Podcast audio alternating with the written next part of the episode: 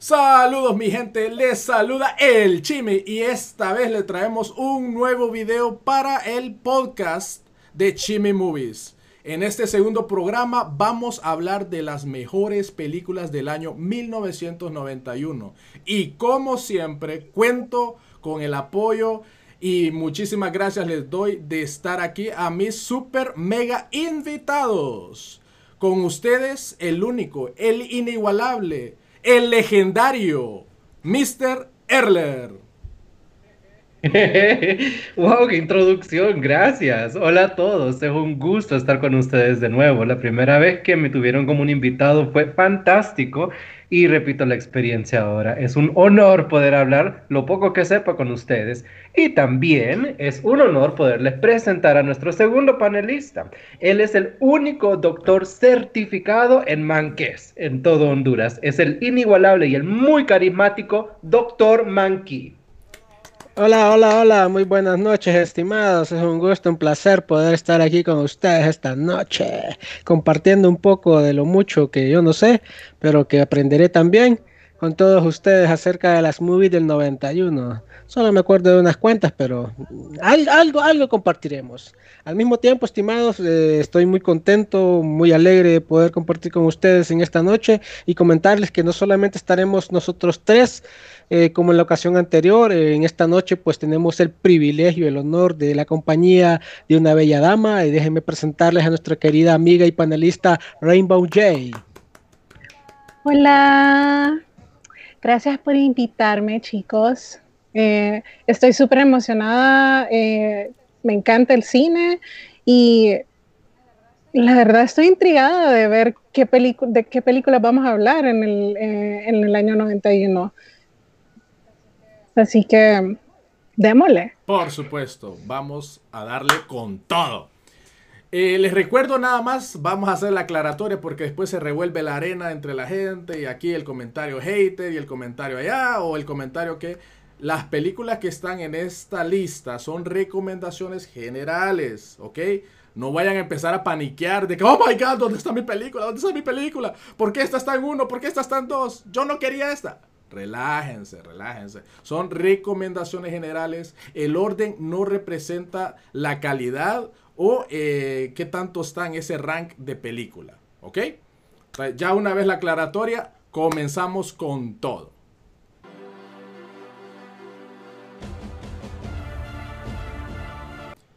Comenzamos con la primer cinta, la cual nos transporta al diario vivir de tres amigos y el drama, las vicisitudes que tienen eh, al afrontar diferentes obstáculos, violencia y cosas en ese barrio muy peligroso de Los Ángeles en Estados Unidos.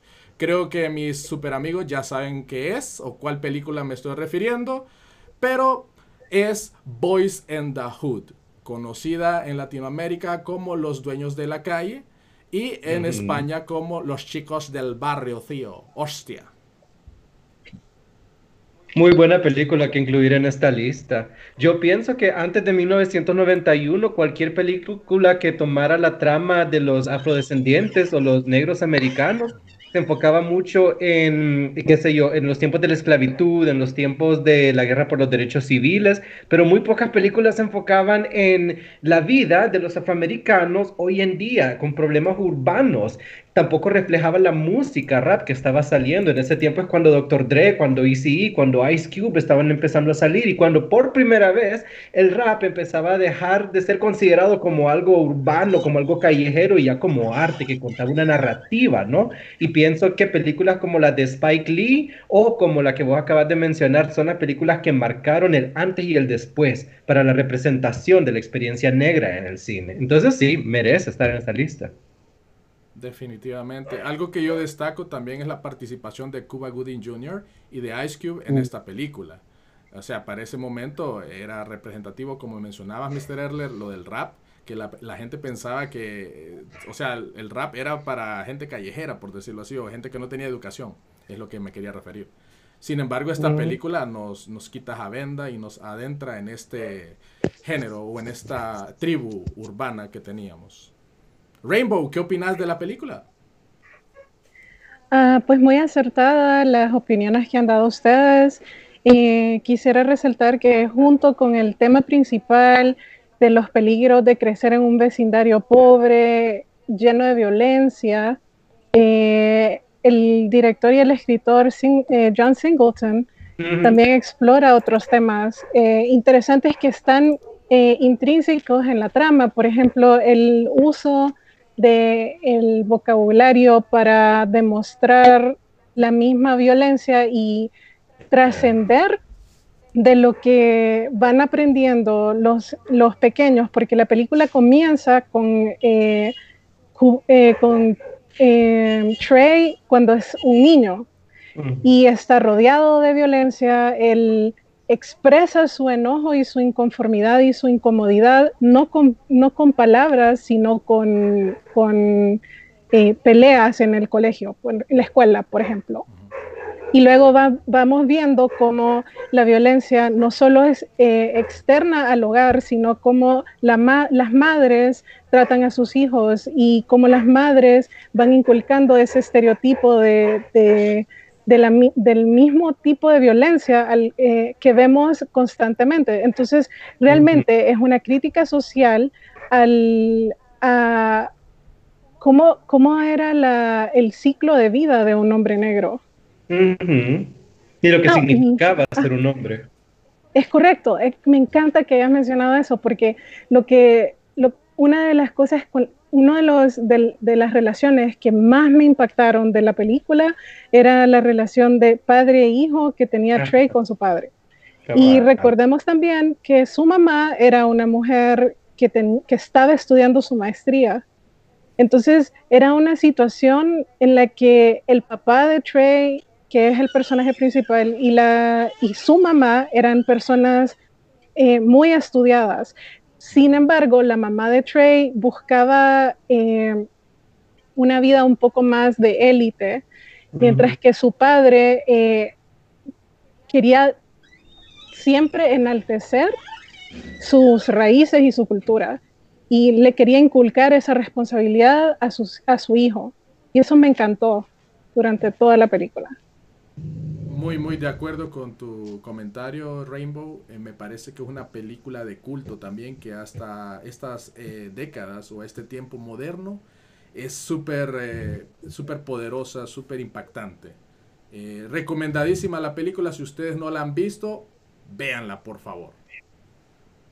Ok, y hablando del año 1991, no podemos quedar sin hablar de una de las películas francesas que más ruido dio ese año. Me refiero a La Belle Noiseuse o La Bella eh, Mentirosa, como se llama en español. Es una película dirigida por Jacques Rivet, ganó el Gran Premio del Jurado en el Festival de Cannes ese año y es una película que sigue a un pintor llamado Frenhofer, mientras él se pregunta, hace, se, hace grandes preguntas sobre qué es la verdad, sobre qué es la vida, cuáles son los límites que no puede cruzar el arte, cómo se convierte el arte en vida y viceversa, y al mismo tiempo la película enmarca estos temas bajo la trama de él siguiendo a una a una joven que se llama Marianne para intentar pintarla porque ella es lo que representa para él el, epítome de la belleza. Es una película que ha dado mucho ruido por la forma en la que presenta la perspectiva de lo que significa ser un artista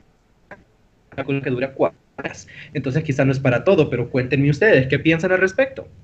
Uy, uy, Mr. Erler, cuatro horas. Eh, me parece bastante extensa esa película. No sé, yo siento como que la verdad te compartiré que no la he visto, pero viendo el, lo que tú me dices acerca de, la trama, pues no soy muy amante de la pintura, pero el, desarrollo es interesante. Poder ver a un artista en su medio ambiente durante el proceso de creación de, de una obra de arte, una pintura en este caso, y ver lo que, todo lo que incurre, todo lo que conlleva eh, poder hacerlo, que no solamente es venir, eh, tomar un pincel y empezar a pintar. Eh, según lo que tú me dices, esta película se mira que es algo más profundo, donde hay muchas cosas que, que tomar en cuenta para poder llegar a este fin, que en este caso de la película del pintor es pintar a su musa, llegar a su obra maestra, eh, a través de ella. Eh, estimada Rainbow, ¿qué opinas tú acerca de esta película que nos ha presentado Mr. Erler? creo que hay una intimidad bien interesante entre el artista y su, y su, y su arte y su producto.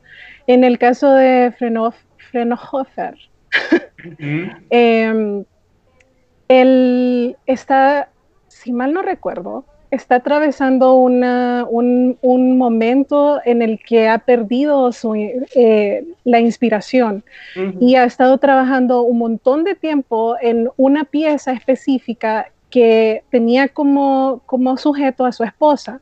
Sin embargo, eh, en algún momento y por las, o sea, por las relaciones y las vueltas de la vida, él como que le va perdiendo el, el gustito a, esa musa.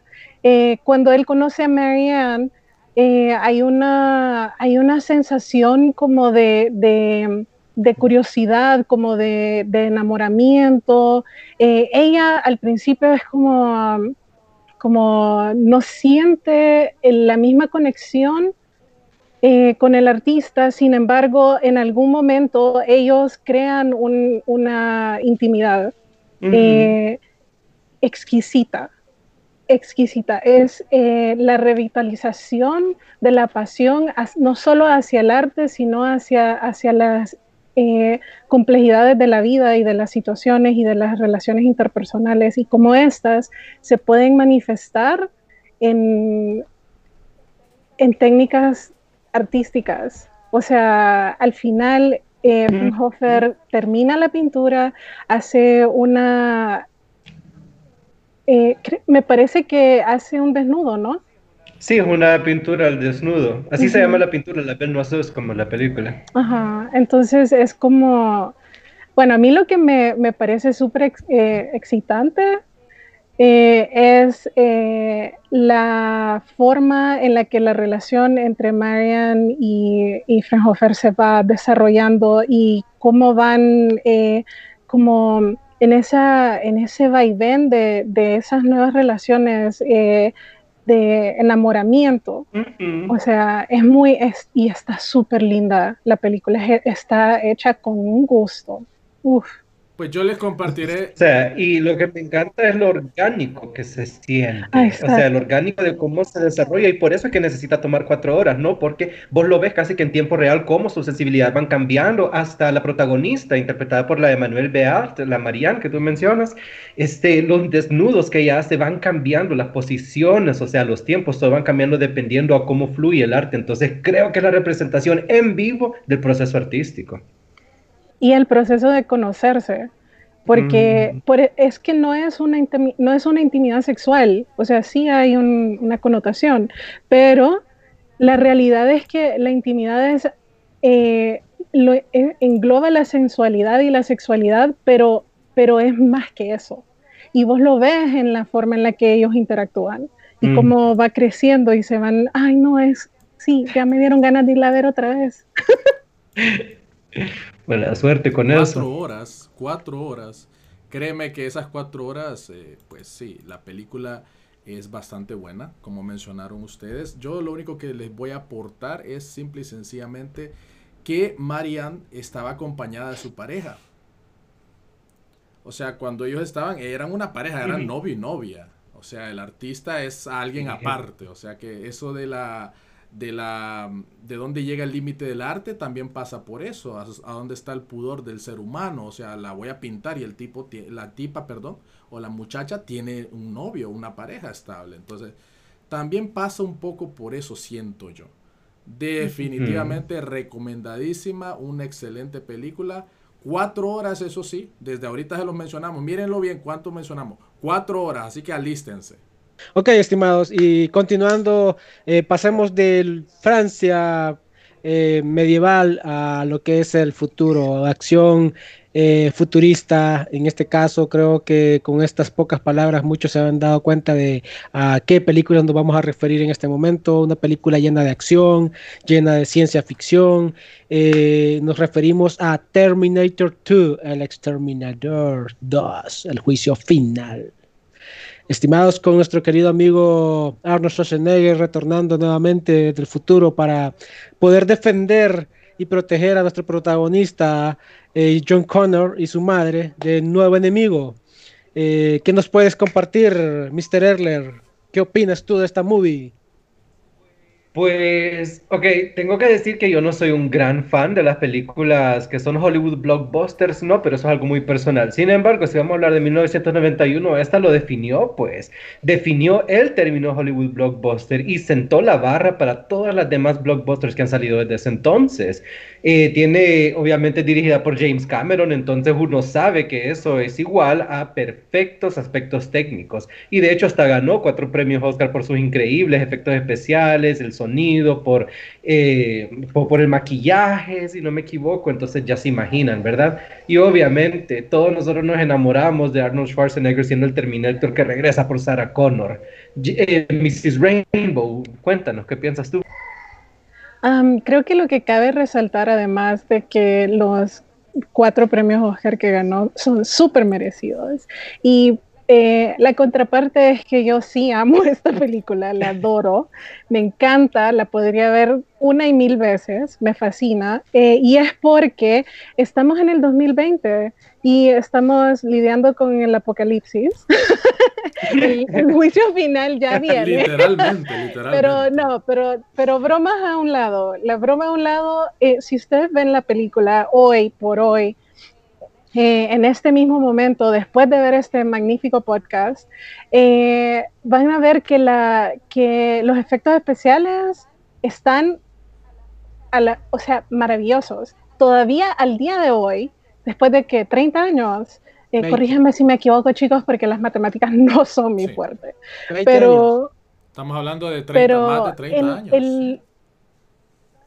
Los efectos especiales están fenomenales, la historia es eh, estupenda, o sea, estamos hablando nuevamente de una dinámica eh, casi paterna entre, entre el exterminador, que en esta, no sé si puedo dar spoilers, pero bueno, el exterminador viene y, y ya no tiene la misma misión que en la primera película. O sea, en esta, eh, en esta película, en Terminator 2 o El Exterminador 2, tiene la misión de proteger a John Connor del el nuevo exterminador, que es una versión exquisita de lo que debería ser un Némesis.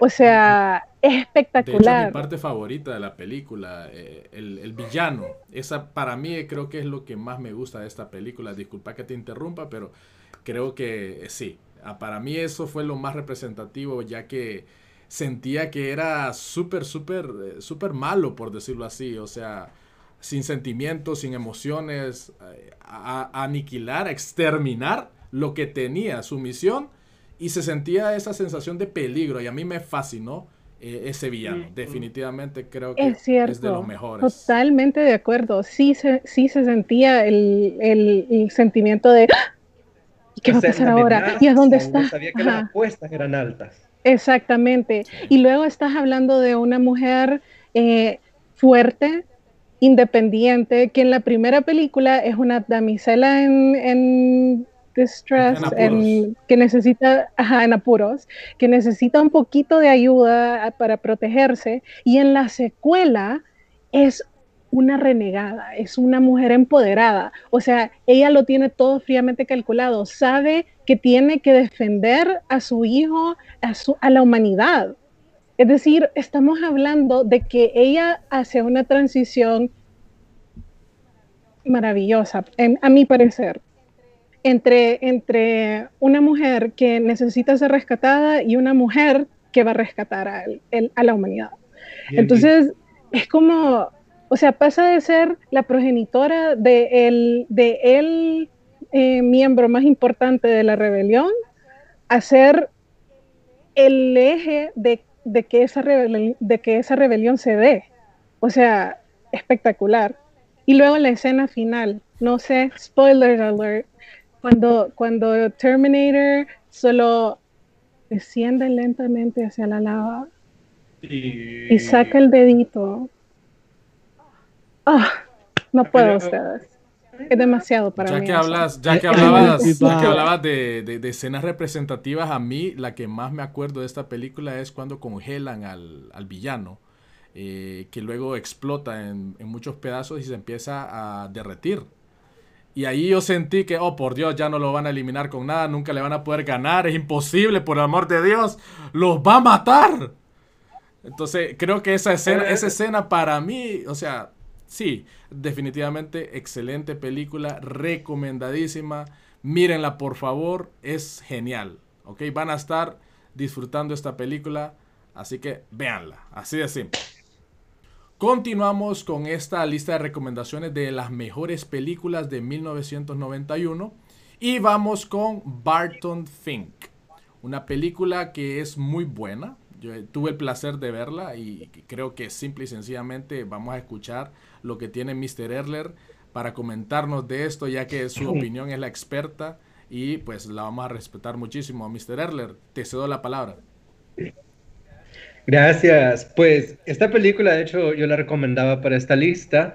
Cuando yo descubrí la película fue porque era dirigida por los hermanos Cohen. Y hoy en día, ¿quién no conoce a los hermanos Cohen? Y sabemos cuál es su brand tan particular de películas de, de, de suspenso mezclado con una comedia ácida y negra, ¿no? Entonces yo dije, qué interesante, quiero verla. Y también fue la película que les consiguió a los Cohen su palma de oro en Cannes ese año.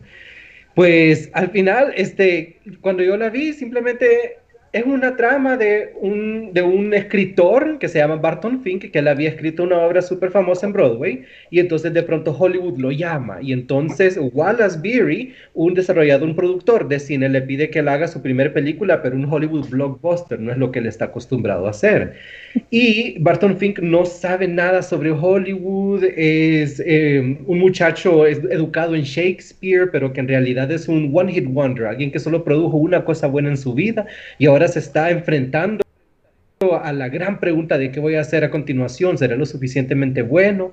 Y él se queda en un hotel que es bien espeluznante, ustedes. Es un, un, hotel que está en decaimiento, que está pudriéndose, y a la par de él vive un vendedor de seguros que está interpretado por John Goodman en un papel súper y poco a poco, como en todas las películas de los Cohen, van sucediendo una gran secuencia de eventos bien extraños que le van comprobando eventualmente al escritor que Hollywood puede ser un infierno casi que literal, a donde uno pierde su cordura. Entonces, ya sin, ya sin de imaginar, o sea, hay escenas de una comedia bien grave, hay escenas hasta como emulador, que, que, emulan al satanismo, hay unas escenas tan divertidas en las que les hacen broma a cómo es la vida de un productor en Hollywood, entonces, no sé, yo pienso que si quieren empezar a ver dónde es que los hermanos Cohen se convirtieron en, el, en la gran explosión del cine, podrían comenzar con Barton Fink.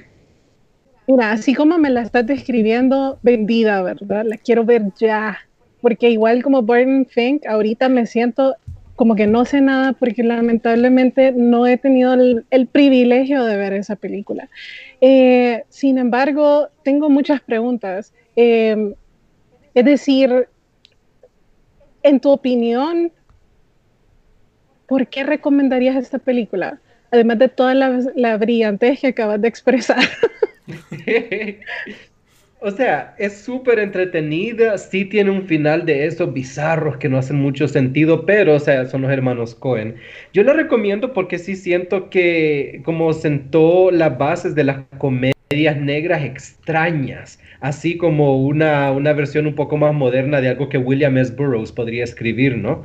También, o sea, ya que los hermanos Cohen son un estandarte estadounidense, eh, pienso que sí es bonito incluir en la lista una película que, que, fue la que los hizo explotar en la escena mundial del cine, la primera que les consiguió la Palma de Oro en Cannes, como lo menciono. Y también, como todas las películas de los Cohen tienen actuaciones fantásticas de John Turturro, de John Goodman, de Stephen Root en un papel muy pequeño, pero increíble. Creo que por eso la recomiendo. Y además tiene um, dos de mis actores favoritos, que mm -hmm. es John Goodman.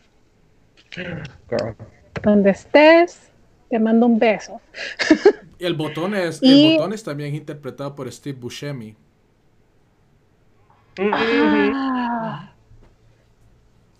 O sea, él es súper gracioso ustedes. Eh, John Turturro para mí es como el epítome de, eh, de alguien que es extraño pero adorable. Es decir, él es la encarnación de todo lo que, de todo lo que es eh, aparentemente Barton Fink. Bueno, ahí, exacto, es que es el papel ideal. Entonces, o sea, era el papel ideal para, para Turturro. Porque ahí estaba en eso. O sea, Barton Fink es él, literalmente. Algo extraño como tú dices, pero adorable. Y en la película así se siente. Ah, qué genial. Me encanta cuando el casting es perfecto. Me encanta. Eso, ustedes, eso es como que las estrellas se alinearan. No sé si ustedes creen en el horóscopo, pero eh, ahorita sentí ese momento como de todo el amor que me sobra Definitivamente, sí. O sea, y él está o sea, él es esta persona súper adorable que la tiran en la mitad de un mundo tan cutthroat, un mundo donde un perro se come al otro perro como es el Hollywood, ¿verdad? Y es alguien que está cuestionándose a sí mismo, es alguien que no sabe qué es lo que está haciendo ni cómo desarrollarse en este mundo y es un escritor. Y como dicen, todos los escritores tienen demonios adentro. Entonces, si presionas a un escritor y si lo sacas de su casilla y haces que, como sucede en la película, empiece a cuestionar hasta su propia cordura, el escritor va a sacar unos demonios que al final, créeme, son un poco eh, fuertes. Definitivamente, definitivamente. Recomendadísima también esta película, así que bueno, Rainbow, ya tenés una super mega recomendación para disfrutar en estos tiempos de cuarentena. Ah, sí, me preguntan la próxima vez para que tenga eh, que dar cuenta y razón de haberla visto. Pasamos de la comedia oscura de Barton Fink a una de las películas favoritas mías de esta lista de recomendaciones de películas de 1991. Me refiero a Homoide Poro Poro. O bueno, como se conoce en inglés, Only Yesterday. Y aquí en Latinoamérica en el español se nos conoce como Recuerdos del Ayer una película por el estudio Ghibli que es, para mí es magnífico. Es algo de que casi todo lo que, bueno, por decirlo, todo lo que hace es genial. Y vamos a hablar un poquito de esta excelente película. Rainbow, ¿qué, opinas de esta película? Em, no hay palabras, ustedes. Eh, para mí, Estudio Ghibli es eh, la combinación y perfecta entre lo que la, complejidad y la simplicidad de la vida, la, nosotros como humanos y nuestra naturaleza y cómo somos parte de un universo y cómo ese universo también nos llena y cómo nosotros contribuimos a ese universo. Bueno, en fin, eso nada más lo digo, porque un día o ¿cómo se llamaba en latino? Recuerdos del ayer recuerdo leer casi que describe lo, de lo que trata la película. Es decir, en esta, en esta película hablamos de una joven eh, de 27 años que em, va a, que contempla cuáles son los siguientes pasos en su vida y en eh, la manera en la que ella lo hace es con, con melancolía, con nostalgia, con amor del pasado de lo que de lo de sus vivencias en el año 1966 cuando ella estaba apenas en quinto grado. Y o sea y como es característico de Ghibli o sea el eh, está dibujado con tanto amor es, bella la música es bella las interacciones son tan lindas es decir, creo que recuerdo una escena específica en la que ella está hablando con, su amigo de la infancia em, y, le dice como, ¿cuáles son tus días favoritos? los días soleados, los días de lluvia, los días grises. Y ella le contesta los días grises y él le contesta tiernamente como, entonces somos iguales. Sí. Ustedes no puedo. Me encanta.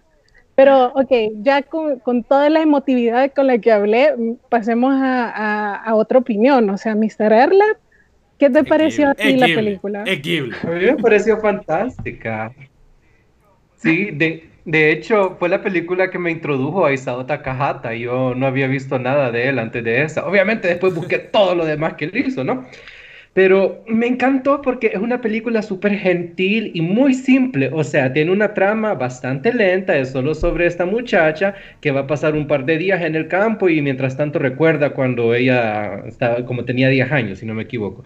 Pero lo que me gusta es como, es como pinta la belleza de la vida. Creo que es una película que no hubiera funcionado en, en live action, en vivo, por ejemplo. Pienso que necesitaba ser animada con los colores pasteles que utilizó Takahata y con el estilo tan particular de él para poder representarlo como una visión bucólica, como una visión pastoral de lo que podría ser la vida.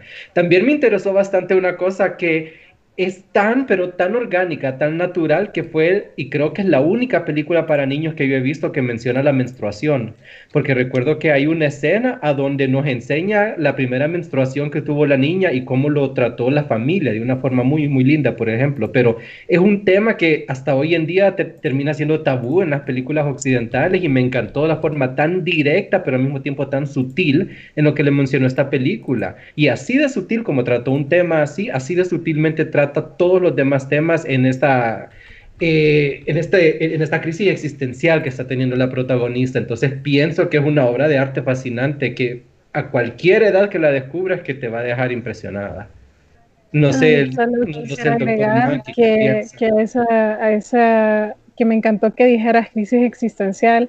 Y mi pregunta es, ¿hubiese tenido ella una crisis existencial si, la, si no hubiese un, entorno social que establece dónde deberías estar a los 27 años y cómo debe ser tu vida a los 27 años. Pues, pues fíjate, pues fíjate que yo creo que para esa crisis existencial también contribuye mucho el trabajo que ella tenía, que ella era una oficinista. Y la rutina creo que a ella, porque al inicio de la película, si recuerdan, está esa forma en que ella se empieza a desarrollar, como el diario vivir de ella. Y creo que, contribuye muchísimo el hecho de tener esa rutina para que esa crisis existencial que tú mencionas pueda haber llegado en ese momento preciso para que nosotros disfrutáramos esta cinta súper buena, súper genial, la verdad. Interesante, muy interesante. No, la verdad, muy buena película animada para la época. Eh, Ghibli Studio, como dicen los, como decía Rainbow, excelente, como tú decías, Chimi, eh, una empresa de animación que todo lo que toca, todo lo que hace, es un producto excelente. Eh, no he visto ninguna película hecha por Ghibli que no sea un boom, que no sea conocida por todo el mundo.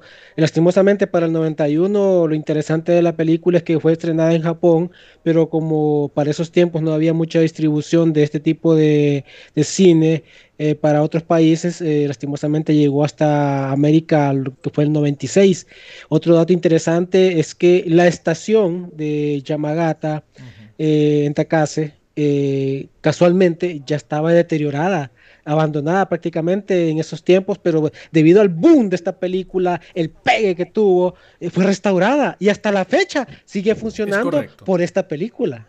Porque mm. fue, tanto el, el, golpe que, o sea, la impresión que dio y, lo que gustó a la gente de que se reactivó la misma estación y fue restaurada y ahora hace sus tours prácticamente como un tour turístico para que la gente vaya, se siente y haga el recorrido. Ya no funciona así como que una estación de transporte normal de que te lleva del punto al punto, sino que simplemente es, de hecho, De hecho, es como una atracción, básicamente, como tú mencionas, del turismo. Y sí, revivió esa parte de, de, ese, de ese sector específico debido al impacto que tuvo esta película. Ahora imagínense, o sea, fue tanto el impacto que revivió una zona prácticamente muerta, desolada. Solo eso póngase a pensar. No ocupamos decir nada más para que usted disfrute esta cinta. Recomendadísima. Y continuando, estimados, con este pequeño podcast, eh, procederemos de un, drama oriental a un drama occidental. Vamos en este momento con una película que creo que muchos conocen, eh, se llama Telma y Luis, el drama de dos amas de casa, eh, una que era camarera, eh, desarrollando que eh, su amistad ahí con su vecina, eh, deciden hacer un viaje y salir de lo monótono debido a su vida rutinaria y problemas personales para poder ver un poco del mundo y poder distraerse, por decirlo así. lastimosamente, voy a ser sincero, yo esta película no la recuerdo no mucho, pero voy a, confiar en lo que nuestros queridos mm, panelistas nos puedan Yo solo voy decir a, de la misma. a acotar de que en la película participa Gina Davis, Susan Sarandon y Brad Pitt. Brad Pitt, uy, sexy. Estimada Rainbow, ¿qué nos puedes comentar de esta movie? Mira, Maggie, si soy súper sincera, es una película mil veces, su- o sea, mil veces genial. o sea, un- es como tú dices, empieza con la monotonía de, eh, de una vida que no tiene sentido, que, o sea, tal cual lo que vimos en, eh, en la película anterior, la crisis existencial, pero ahora proyectémonos a cuando ya tenemos más de 30. Entonces, estamos, estamos en, la, en, en un punto en nuestras vidas donde, what's next? ¿Qué sigue? ¿Entendés? Y, y ves eh, al pasado y ves que, que todo lo que pensaste que, que ibas a vivir o que ibas a lograr o que ibas a sentir en la edad en la que tenés hoy, era completamente diferente de tu realidad. Y estás hablando también de la, de la, no sé si la palabra correcta sería camaradería, porque obviamente tiene connotaciones masculinas, pero eh, es una camaradería la que ellas eh, van formando. eh, o sea, sí eran amigas, eran amigas. Se habían distanciado por circunstancias de la vida, eran un poquito más como, como ya tú sabes, hola, ¿cómo estás? La ¿Estás llamadita, y que no sé qué. ¿Qué te pasó? pero Cosas necesi- así, simple y Ajá. sencillamente mantenerse en contacto. Exacto. Es correcto. Y en este momento, en este momento cúspide de su, de su existencia, eh, deciden tomar ese gran viaje que ellas saben va a cambiar su vi- sus vidas, pero no saben la magnitud del cambio que va a tener. Entonces, eh, o sea, la, la emoción, la emotividad, la, la, la empatía que podemos sentir por ellas, o sea, yo como mujer, por, por lo menos, es, es, o sea, no lo puedo ni describir. Pero luego, pero luego de eso, una cosa más nada más voy a agregar, que eh, también es una película que denota eh, cuestiones que son el diario vivir de las mujeres. O sea, el, eh, el maltrato físico, psicológico, el abuso, el, o sea, ahí, bueno, quiero darle la oportunidad a, los demás de hablar de la película, así que, pero, pero sí, o sea, quiero que tengamos en mente de que esta película trata con, con problemas eh, que son reales para las mujeres. Entonces, eh, no Ah, sé, disculpa Mr. que te Erle. interrumpa antes de cederle la palabra a Mr. Erler, pero en realidad yo también quería aportar de que tanto en la película anterior que, que hablábamos de la monotonía, aquí también se ve reflejada la monotonía para que nosotros decidamos hacer un cambio en nuestras vidas, como decías, de la crisis existencial. Y pues simple y sencillamente es cierto, la película habla de muchas cosas y muchas personas la toman como, ¡ay, qué bonito el viaje de carretera que emprendieron y todas las situaciones que se dan! Pero se les olvida lo que tú mencionabas. Todo lo que pasa a una mujer, todo lo que pasa dentro de la cabeza de una mujer al tener la monotonía y todo ese aspecto que les hace llegar a decir, basta, tengo que moverme con mi vida. Entonces, solamente eso, y disculpa la, la- la interrupción, se le cedo la palabra a Mr. Erler. Vamos a escucharte. No, estoy súper de acuerdo con todo eso. A mí lo que más me gusta sobre la película es que es una película sobre dos amigas, ¿no? Y sobre su amistad. Y comienza siendo algo así como I Love Lucy, o sea, un vistazo a la vida de dos amigas con sus problemas cotidianos, pero termina siendo como un Bonnie and Clyde, a donde las dos personas comunes y corrientes se han convertido en criminales buscadas por, por el FBI y la policía. Y la película te llega a enseñar, o sea, cómo el, eh, como el struggle, como los problemas de la mujer cotidiana se pueden convertir o pueden explotar en algo fuera de sus cabales y todo por la influencia de los hombres a su alrededor. La pena que sea tan feminista, eh, especialmente viniendo de Ridley Scott, que es un director que conocemos por películas como para hombres, machos, ¿verdad? Pero me gusta eso, cómo te demuestra cómo la persona común y corriente, a veces es el ambiente y a veces es la subyugación a la que ha sido, valga la redundancia, subyugada toda su vida, la que lo lleva a, sea intencional o no intencionalmente, a cometer un crimen. Y como mencionábamos en el post anterior, hay ciertas películas que te gusten o no, que van a permanecer en parte de la cultura popular por ciertas escenas. Y esta película tiene una escena final que es indeleble. No hay una tan sola persona, por más que odie la película, que no recuerde hasta este día esa escena final. Y pienso que aunque sea por eso, merece ser incluida en esta lista.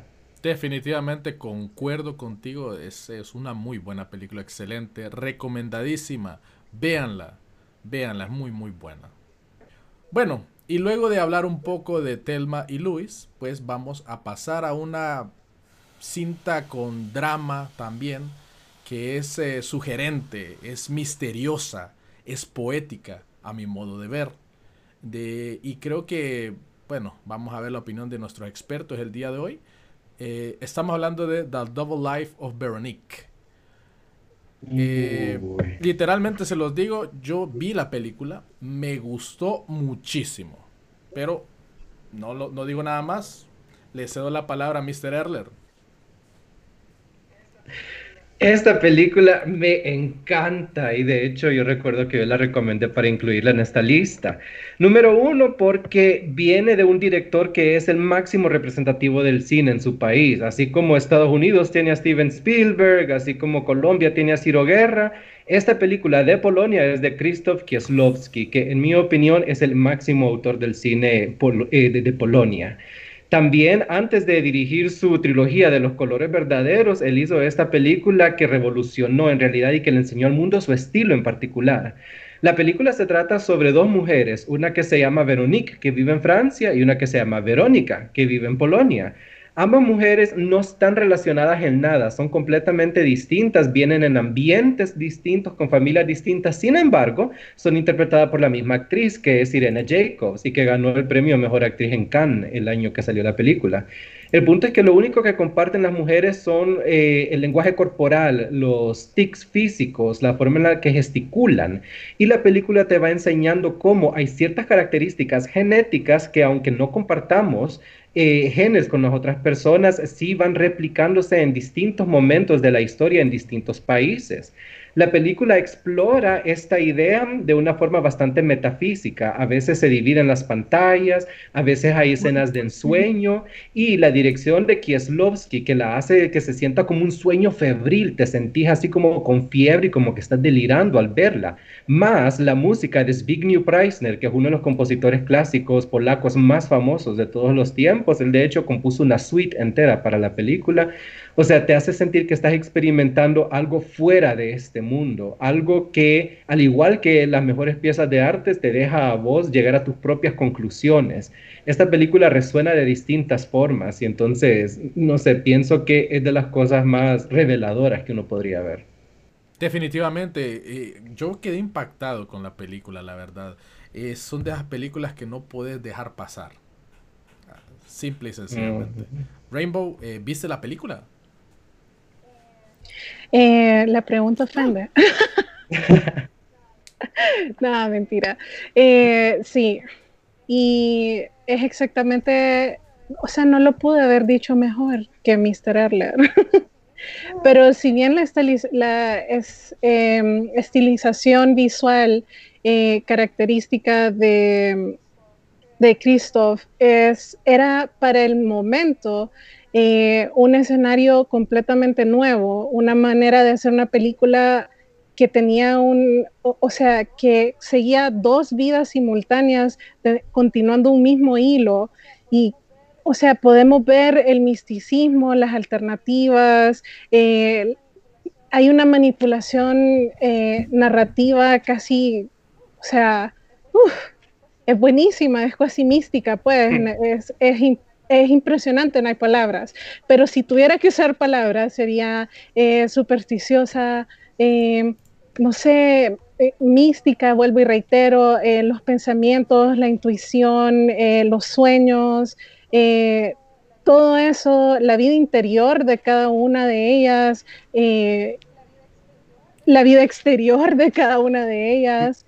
Eh, solo me puedo imaginar lo difícil que fue transmitir el mensaje como quería el director y que técnicamente, ¿cómo fue? De, cómo, cuál, ¿Cuáles fueron sus, sus prerrogativas? al momento de, las cosas técnicas, de, los vestuarios, de la iluminación, del director de fotografía, etcétera. O sea, es como dice Mr. Erler, o sea, una, una obra completamente inmersiva. O sea, tú te sientes como deberías sentirte al estar viendo la vida de estas dos mujeres. O sea, no sé. Definitivo. Definitivo. Sí. No sé. No hay palabras. Imagínense qué tan buena es la película que Rainbow se quedó sin palabras. Súper, súper, súper buena.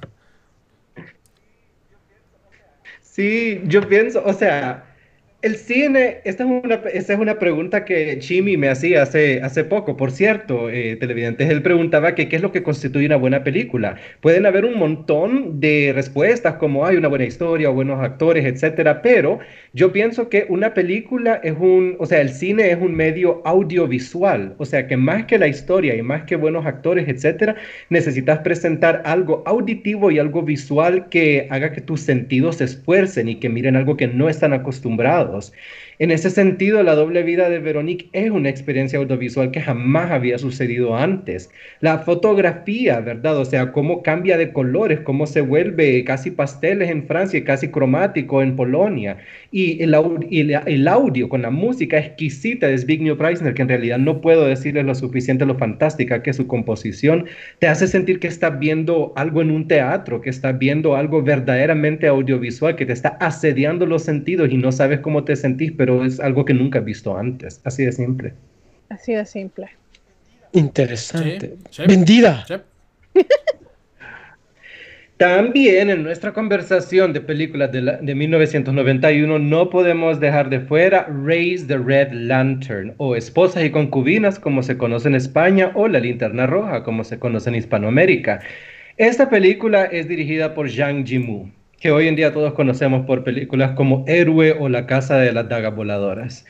Él también es el gran exponente de Hong Kong. Él es el que hace el cine más espectacular y visual y técnicamente espectacular de su país. Es como el Steven Spielberg de Hong Kong, básicamente.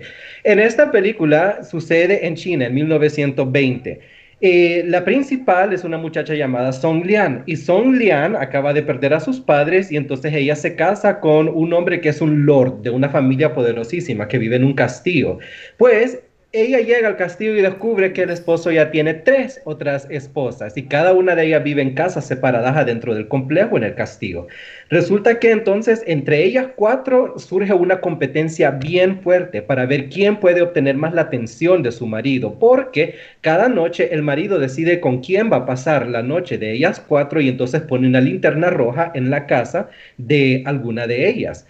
La película nos enseña cuáles son los esquemas y los complots que hacen estas mujeres una con la otra para intentar obtener la atención y por ende el poder del Estado. Y mientras hace eso nos demuestra uno de los periodos más negros en la historia de las mujeres en China, que también sigue siendo conocido como un país con muchos problemas, antifeministas, y al mismo tiempo nos presenta el estilo visual de Zhang Yimou, que es, como dije antes, espectacular, con colores vibrantes, con un diseño de producción que tira la casa por la ventana y con una manipulación histórica que te deja a la historia siempre en tu recuerdo y dura contigo mucho tiempo después cuando sales del cine. Pero a ver, me gustaría ver qué piensa Rainbow al respecto. pues principal, bueno, como siempre, eh, admiro tu opinión, me encanta y la comparto. Eh, visualmente es espectacular la, película, eh, maravillosa. Eh, creo que principalmente toca un tema eh, interesante respecto a lo que es eh, el maestro o el esposo de estas tres mujeres. cuatro, cuatro mujeres son con, con, ella, ya. ¿Cómo se llama la chica? Son Lian. Son Lian se llama. Son Lian. Entonces ya son cuatro esposas las que tiene, ¿cierto? Ajá. Eh, entonces, eh, ¿y qué es la razón principal? ¿Cuál es la razón principal de que este tipo eh, ejerza tanto poder sobre ellas, un poder total sobre ellas, em, en un, país donde las mujeres a través de la historia han tenido una un gran, mucha opresión? Pero corregime si me equivoco, ¿hay un mensaje feminista que se está gestando a lo largo de esta historia? Porque no es como ellas, no hay como también una, un, en esta dinámica que tienen de competencia, también hay como una, como una rigidez de poder que ellas empiezan a, emitir y empiezan a, como empoderarse, pues. Entonces, eh, corregime si me equivoco. No, si es así. Sí, ellas empiezan a desarrollarse a sí mismas como personas y ellas empiezan a encontrar cuáles son sus pros y contras y cómo utilizar y manipular bien para conseguir eh, sus objetivos, ¿no? Y yo creo que el aspecto feminista de la película es muy subyacente, o sea, la película es muy directa en el hecho que son mujeres peleándose por un hombre horrible de 50 años, ¿verdad? Solo porque tiene dinero y tiene poder. Pero sí te va enseñando, o sea, cómo ellas las criaron de esa forma, cómo las mujeres eran subyugadas y cómo eso era lo más que podía aspirar una mujer, a utilizar su belleza, su feminidad y sus poderes de manipulación solo para obtener al hombre. Entonces, al final del día, todas las mujeres en la película, es, su objetivo es el hombre, o sea, y este machismo tan directo es a donde a vos, como una audiencia moderna, te hace sentirte mal, te hace sentirte lo que es feo. Entonces, ajá.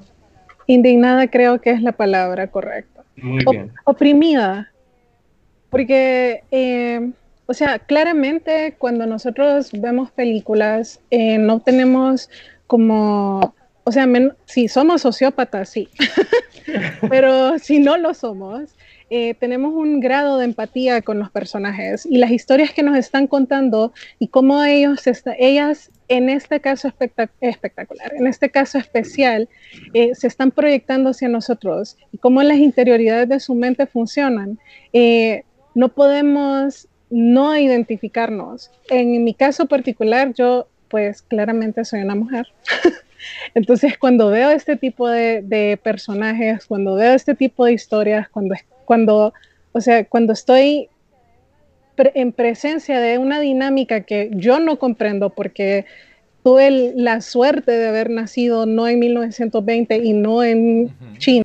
No nos alejemos de que Latinoamérica es machista todavía, pero eh, no a ese nivel en el que yo, bueno, yo personalmente no, no no tengo esa visión de, vida en la que tengo que utilizar mi, cuerpo, mi mente, mi forma de hablar, mi cómo me presento para atraer y competir con otras mujeres, para atraer la atención de un hombre y vivir para ese hombre y ser para ese hombre.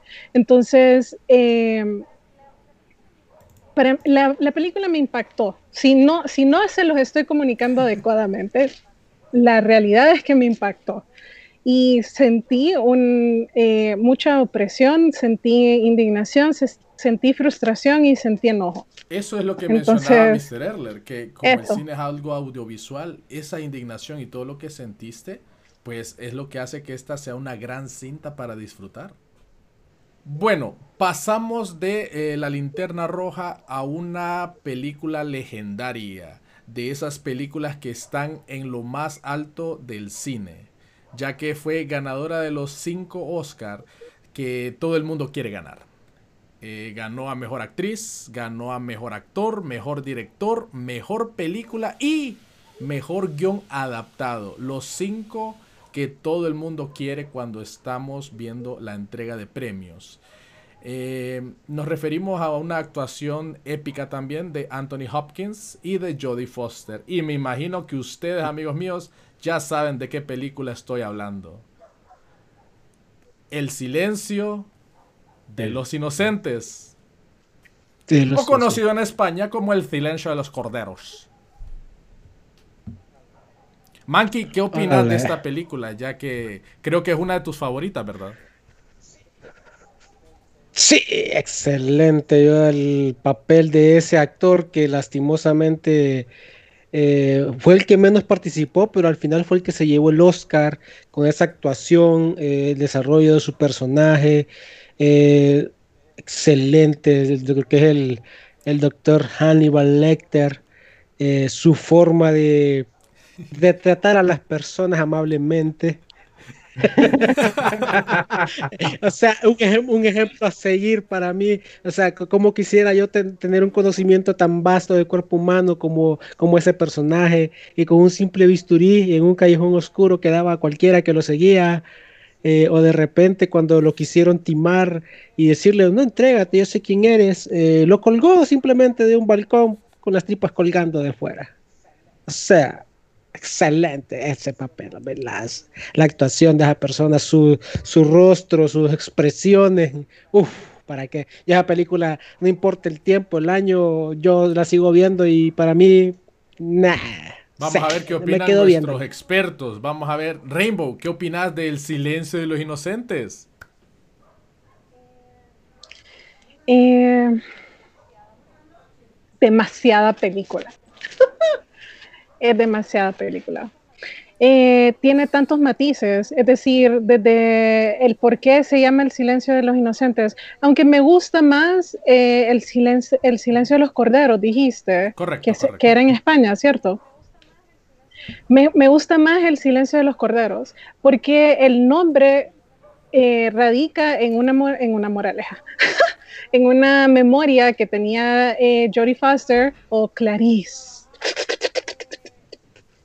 eh, que recordaba que cuando era pequeña, su padre, que había sido policía, eh, murió y ella tuvo que ir a vivir a la casa de unos parientes que tenían una granja. Eh, en la granja hacían, em, supongo que vendían carne de cordero. Entonces, en algún momento, ella mientras dormía, escuchaba cómo llevaban a los corderos al lugar donde iba a terminar su vida. El matadero. Al matadero, sí. Eh, ¿Cómo se llama? Y mm, escuchaba en la oscuridad de la noche el llanto de los corderos. Y eso la marcó. ¿Y por qué es importante esa historia? Porque es el momento en el que el doctor Lecter, que es un psicólogo de renombre, que lamentablemente también es un sociópata psicópata, eh, caníbal, em, es el momento en el que marca la... Si utilizo una metáfora, es el momento en el que Clarice le abre la puerta a su mente al doctor Lecter. Entonces, eso, eso por una parte. Luego, otro, otro aspecto que me encanta de la película, porque la película es súper metafórica, está basada en un libro que es mil veces mejor que la película. Entonces, eh, léanlo también, si tienen la oportunidad y les gusta eso. Eh, olvidé lo que estaba diciendo. Ah, ok, so, el, el eh, el, uso, por ejemplo, de, metáforas visuales, como eh, ponerle una, una moth en la, en la tráquea a las víctimas, que simbolizaba ese tipo de, el tipo de, vida al que Buffalo Bill, que es nuestro, nuestro criminal en la película, y, y por, eh, por quién Clarice tiene que visitar a Dr. Lecter. Eh, o sea, tantos matices ustedes. No, Mr. Erler, ayúdame porque no, no, no puedo con tanto. No puedo. Es cierto, no, pero yo te entendí perfectamente. A mí, lo que más me gusta de la película es cómo se enfoca en los, en los psicópatas en los sociópatas. Nos da a dos de los sociópatas que para ese tiempo el cine nunca había visto. Primero nos da Buffalo Bill, que es el antagonista principal, al cual eh, la, la Clarice anda persiguiendo durante toda la película. Y nos enseña matices que yo no había considerado antes, por ejemplo. El Buffalo Bill, por ejemplo, trata a sus víctimas con eh, la tercera persona em, de objetos, con el it en vez de he o she, ¿verdad? Entonces, ese distanciamiento hasta lingüístico es algo que yo no había considerado y la película te va enseñando, así como hacía Misery, por ejemplo, el año anterior, o sea, un aspecto de los asesinos en series que no era tan acartonado, sino que era mucho más clínico. Y después nos da obviamente eh, icónico Hannibal Lecter, que fue interpretado por Anthony Hopkins. Y como decía el doctor Mankey, esta es una película que dura dos horas, Anthony Hopkins solo sale en 20 minutos y aún así ganó el, Oscar a Mejor Actor, pero se lo merece, porque él necesitaba demostrarnos a un psicópata que escuchaba música clásica, que era culturizado, que era una eminencia en el mundo elegante y aún así era alguien tan frío, tan manipulador y con una mente tan desarrollada que sabía cómo manipular a todos los seres humanos a su alrededor. Y contra estos dos psicópatas es contra quien Clarice, que es la que ejemplifica la inocencia, la justicia y la naivete, por así decirlo, tiene que enfrentarse. Entonces, me encantó en realidad, creo que es una de las películas mejores escritas que yo he visto.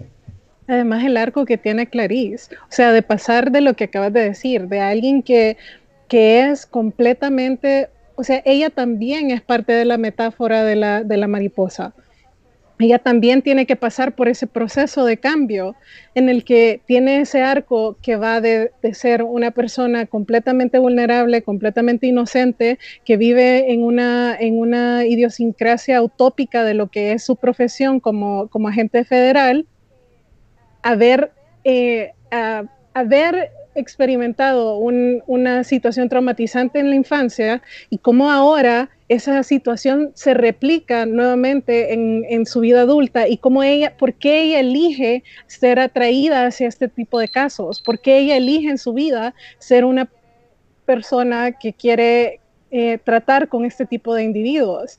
O sea, y luego seguimos con el arco y ya para el final de la película es una mujer... Eh, que enfrenta esa oscuridad y vive en ella y trae la luz hacia ella. E-, es una cuestión súper linda. Bueno, tal vez linda no es la mejor palabra para describir el cielo inocente.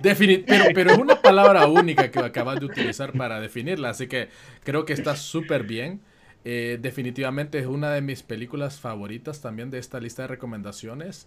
Si no la han visto, por el amor de Dios, háganse un favor ahorita mismo y vayan a verla. Bueno, ahora les vamos a compartir eh, unas recomendaciones de parte mía y del Dr. Mankey de películas que no lograron llegar a esta lista de recomendaciones de nuestros expertos, pero que a nuestro gusto, como gente del pueblo, gente que mira lo que esté disponible y, pues miramos lo que sea, la verdad, eh, consideramos que podrían disfrutar. Mankey, te cedo la palabra. Ok, mira, yo pues les voy a recomendar así rápidamente dos movies que del 91 que a mi parecer pues no fueron así como que el boom, pero sí muy buenas películas que muchos antes de recordar. Una de ellas es Los Locos Adam, eh, comedia americana. Eh, o sea, quien no recuerda, excelente, eh, muy cómica a mi parecer, muy divertida, incluso hoy en día pues hay muchos remake y hubieron muchas otras cosas que partieron a partir de esta movie y muy buena, la verdad. Y la segunda es porque me gusta un poco la acción, la verdad. Eh, ya esta es un punto de quiebre eh, la que les voy a recomendar, pues no hablaré mucho de ella, que es un poco de acción genérica, realmente más que todo eh, me gustó lo que es la actuación. Y tenemos a nuestro querido amigo, muy conocido por todo el mundo hoy en día, Keanu Reeves participando en ella como uno de los actores principales. Y quien no lo conoce, la, verdad. Entonces, simplemente se las recomendaré porque hay muy buenos actores acompañándolo. Aparte de Keanu, pues tenemos a Patrick Wayne, tenemos a Swayze. Ah, es que los nombres, pues ahí disculpen, pero no es muy bueno. Mi pronunciación es muy mala. Pero bueno, ah, otro ahí que, que, es muy bueno, que, un poco conocido, sería el señor Gary Busey también muy buen actor ahí interpretando su papelito ahí, pero bueno, eh, no me alargaré mucho. Proceda, señor Chimi, usted por favor con Espérame, que te quiero contar algo. No sabes de Point Break. O no sé si lo sabes, pero esto está súper bueno y pronto, en, si en alguna trivia va a salir, no le... Bueno, ¿Sabías que la escena en la que Patrick Swayze y los expresidentes se lanzan del avión en realidad es, es 100% real. Ah. Patrick Swayze se puso eh, una cámara y se lanzó porque él hacía eso, e, esos deportes extremos. Y el director dijo, ah, no podemos hacer eso, eh, el seguro, que pasa y bla, bla, bla. Y él igual dijo, bueno, ¿sabes qué? Yo lo igual lo voy a hacer y lo vamos a filmar y va a estar cool. Y lo hicieron dos veces. Y al maravilloso de Keanu lo insertaron eh, digitalmente, pero no lo notas. Ahora que ya te lo dije, oh lo vas a notar. Oh my God. Voy a tener que, voy a tener que verlo, voy a tener que verlo en cámara lenta. Eh, Definitivamente, ya solo con eso, ya, ya, ya la audiencia, o sea, ya, ya tienen que ir a ver esa película. Así de simple. Y solo un mini comentario antes que pasemos con tus, eh, con tus recomendaciones, Chimi. Ya que, ya que Rainbow mencionó al director de la película, déjenme decirles que de hecho es directora. Es Catherine Bigelow. No. ella es la única mujer que ha ganado un Oscar por mejor director, por The Hurt Locker, de hecho. Entonces, si quieren verla a ella en sus inicios, vayan por ella. Ya dijiste, ya rugiste, León, ya rugiste, León. Ya, ya, me vendieron la recomendación. por eso tenemos expertos, por eso tenemos expertos. Les voy a recomendar dos películas que a mi modo de ver son muy buenas, que no llegaron a la lista, pero se las recomiendo. La primera es Cape Fear o Cabo del Miedo. Es una película bastante interesante a mi modo de ver, un poco cruda. Eh, participa Robert De Niro en esta película. ¿De qué trata rápidamente? Es un ex convicto que fue apresado por violación. Y bueno, cuando él sale, pues simple y sencillamente dice, bueno, ya estoy libre, ya qué voy a hacer, voy a reformarme, voy a buscar un trabajo. Mm, no, no hace eso. Él simple y sencillamente va a buscar al abogado que lo metió preso. Y lo hostiga porque lo quiere matar, se quiere tomar venganza porque estuvo preso gracias al abogado. Y en este desarrollo vemos cómo Robert De Niro se convierte en una completa peste, en una plaga que aparecía hasta en la sopa, amenazando a la familia del abogado y amenazando a todo el mundo que se le metiera enfrente. Para mí es una muy buena película, se las recomiendo si no la han visto. Y la segunda recomendación que les tengo el día de hoy es eh, Fried Green Tomatoes o tomates verdes fritos. Mucha gente pues dice que esta película es rosada porque estaba dirigida al público femenino. Sin embargo, sin embargo, les debo decir que es exquisita. Es una película que tanto al público femenino como al masculino, como quien, quien quiera verla, es muy buena. Y trabaja Kathy Bates. Ya sabemos quién es Kathy Bates, ya lo vimos en el podcast anterior. Y si usted no sabe quién es Kathy Bates, por favor, hágase ese favor también y vaya a ver ese podcast y se va a dar cuenta quién es Kathy Bates, ganadora de un Oscar también. Así que simple y sencillamente les recomiendo estas dos, ¿ok? Disfrútenlas y vamos con la última película de nuestra lista de recomendaciones. Bueno, y continuando, estimadas, con la última película de nuestra recomendación, nuestra lista, y aunque usted no lo crea, y no porque sea la última, es la menos importante, eh, sinceramente, eh, es una película animada que todo el mundo conoce de este año, que hoy en día todavía sigue sonando eh, y que también fue parte del boom y de lo que es el éxito de Walt Disney hoy en día, es La Bella y la Bestia. Película conocidísima por todo el mundo. ¿Quién no recuerda a esa bella eh, dama eh, que ayuda a cuidar a una pequeña bestia? Pequeña, pequeña de dónde, loco. a una pequeña bestia. Aquí no recordarás pequeños personajes que lo acompañaban, que la acompañaban en todo momento eh, al candelabro. Ese, era mi favorito. Al relojito. Ese era mi favorito, el, candelabro. ¿Cómo es que se llamaba el eh, candelabro? Lumière. Lumière. E, era mi favorito de los personajitos que tú mencionas, Manky, que acompañaban a, la Bella y la Bestia en el desarrollo de la película. Era, era, era mi, mi favorito, legendario. Sí, muy, muy bueno. Eh, Miss, Miss, Rainbow, ¿qué nos puedes tú aportar acerca de La Bella y la Bestia? bueno, como dato personal, es mi película animada favorita de Disney. So, ok, ok, ok. mucho que decir al respecto, pero me voy a limitar a hablar sobre dos situaciones que me encantaron de la película. La principal siendo Belle. eh, Belle es eh, un personaje eh, como yo siento que he dicho esto un montón en, este, en esta edición, pero como mujer, en el momento que sale la película, mi papi me la compra en VHS, sí chiquillos, en VHS la tengo. y si alguien me adora, cómprenme la remasterizada, por favor, y me la mandan. Gracias totales. Anyway, eh, la tengo en VHS, ¿verdad? La meto al VHS, le pongo play, y desde el primer instante que ella está en el pueblo, que no se está dando cuenta de las, de las trivialidades del pueblo porque está inmersa en un libro, me sentí identificada. ¿Ok? Me sentí identificada. Desde que ella es anormal eh, porque tiene una opinión, porque es una mujer pensante, porque tiene criterio, porque eh, se, o sea, le importa más eh, lo que hay en el interior que lo que hay en el exterior. o sea, Q Gaston, ¿verdad?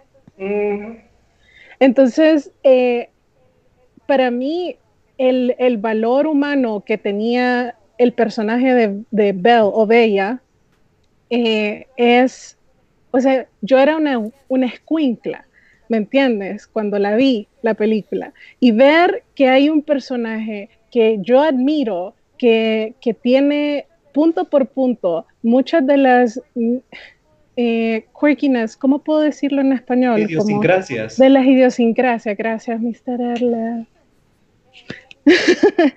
Eh, de las idiosincrasias que yo en el momento eh, tenía o sentía, era como, o sea, además la tipa era un mujerón ustedes, era un mujerón, o sea, wow. Bueno, cut to a que es una mujer independiente, toma las riendas de las cosas en sus manos, no espera que nadie la vaya a rescatar, ella va a rescatar a su padre, o sea, y estamos hablando que todo esto está pasando en un, en un, en, en un, en un en, perdón, en un, eh,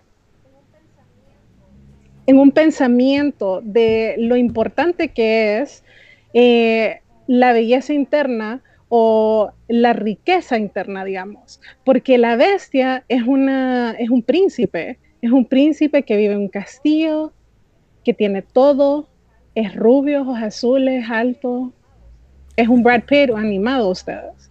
Mm. O sea, pero es, una bestia por dentro. Pero obviamente yo soy bien apasionada de esto y no me quiero consumir todo lo que hay que decir sobre la película. Entonces, Mr. Erler, por favor. Pues créeme lo que entiendo perfectamente tu pasión. Yo soy súper apasionado por esta película y de hecho fui uno de los que militó por la que, porque quedara en el primer lugar de esta lista. Por tantas razones. O sea, número uno, eh, Disney es el estudio de animación que es el máximo exponente de animación para todo el mundo occidental y en ese tiempo estaba pasando por el conocido renacimiento que empezó con La Sirenita en el 89. La Bella y la Bestia fue el verdadero renacimiento de Disney en el hecho que nos presentó a la primer princesa de Disney que es una mujer hecha y derecha, autosuficiente, inteligente y que no se deja eh, apantallar por los hombres o cuyo principal objetivo no es conseguir un hombre. También me encanta eh, cómo le presenta la metáfora a los niños, ¿verdad? De que hay que indagar en su interior para encontrar la belleza verdadera, a donde vemos que el que era una bestia termina siendo el héroe de la película y el que era supuestamente guapo, que era Gastón, termina siendo el villano. Más horrible de la película, les enseña a los niños a pensar por sí mismos, les enseña a cuestionar todo, porque no solo la bella, sino que todos los personajes buenos de la película cuestionan sus alrededores. También tiene una de las mejores partituras musicales, que de hecho ganó mejor música y mejor canción original en los Oscars. Eh, a cargo de Alan Menken y de Howard Dashman, yo pienso que es de las mejores partituras que ha hecho Disney, con una música elegantemente compuesta, súper bien arreglada y con unas letras que yo como fan de la literatura siempre tengo que admirar por el ritmo, el metro y la rima que le mete. O sea, es tan increíble y creo que reúne todos los mejores elementos del cine, no solo como aspecto audiovisual, sino también como un trabajo bien desarrollado en el cual, aunque solo dura hora y media, termina siendo lo más económico y lo más perfecto posible. Cada palabra importa, cada silencio importa y cada nota también. Pienso que es de las películas más expertamente realizadas y creo que no le cambiaría un tan solo segundo. Exacto. no entendemos. Pues yo les, les, contaré, yo no soy muy fanático de Disney, pero eh, literalmente es imposible eh, eh, decir que no es buena película o que solo porque yo no soy fanático puedo decir, oh my god, es pésima película. No, imposible decir eso. Estoy muy de acuerdo con los dos. Es una excelente película y pues nada, quedó quedó en esta lista y recomendadísima. Mírenla, disfrútenla. Es súper genial. Y si tienen la versión Blu-ray o Super 4K o 8K, pues ahí está eh, Rainbow que la está buscando. Así que se la pueden mandar. Ahí les voy a dejar el enlace al contacto de ella para que le puedan mandar esa película y que la pueda disfrutar aún más. Llegamos al final de este programa número 2 de Chimi Movies. Muchísimas gracias si usted vio el video hasta aquí, se lo agradezco muchísimo.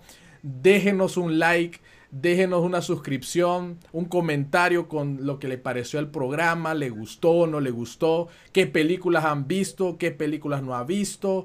Si simple y sencillamente es algo que usted disfruta el cine, pues contáctese con nosotros también, comuniquémonos, hagamos crecer la comunidad. Les recuerdo también que el podcast va a estar disponible en Spotify y en todos los medios de audio disponibles, ¿ok? Para que lo puedan escuchar mientras están trabajando, mientras, mientras están ejercitándose y simple y sencillamente eso. Les doy muchísimas gracias a mis invitados por tomarse el tiempo, por donarnos el tiempo al canal, que eso es súper importante, se los agradezco, no tienen idea cuánto. Muchísimas gracias. Espero tenerlos para la siguiente edición que va a ser el número 3 sobre las películas de 1992. No se lo vayan a perder. Ok, ok, eh, muy bien estimado, muchas gracias por eh, acompañarnos, por habernos aguantado este tiempo durante este podcast, muy agradecido por la invitación, espero poder seguir compartiendo con todos ustedes en las próximas grabaciones, poder seguir compartiendo nuestro tiempo, eh, lo poco que sabemos acerca del tema y aprendiendo de nuestros queridos invitados también.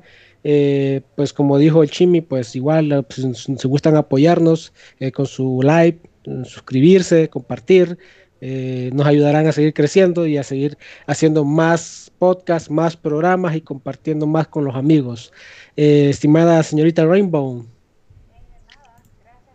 nada, gracias por la invitación. Espero estar siempre invitada con las puertas abiertas. Por supuesto, por supuesto. Eso y mucho más por favor, este es el segundo, entonces vayan a, ver y escuchar el primero. No se queden con las ganas de saber cuál va, a ser el ranking del 92. Así que pendientes. ¿Y cómo pueden estar pendientes? Se suscriben y le dan a la campanita para que les notifique cuando lo suban. Entonces, por lo demás, Gracias, me encanta, me encanta ser parte de ustedes y a mis fans. Hello y bye. Bueno, y yo también me despido a todos nuestros televidentes. Les agradezco por haberme tenido de vuelta en el programa y solo los dejo con unas cuantas palabras finales. Estamos viviendo por tiempos terribles de incertidumbre, a donde a veces la verdad de nuestras vidas puede ser difícil de ver, pero como dijo Jean-Luc Godard, recuerden que si la fotografía captura la verdad, el cine la captura a 24 encuadros por segundo.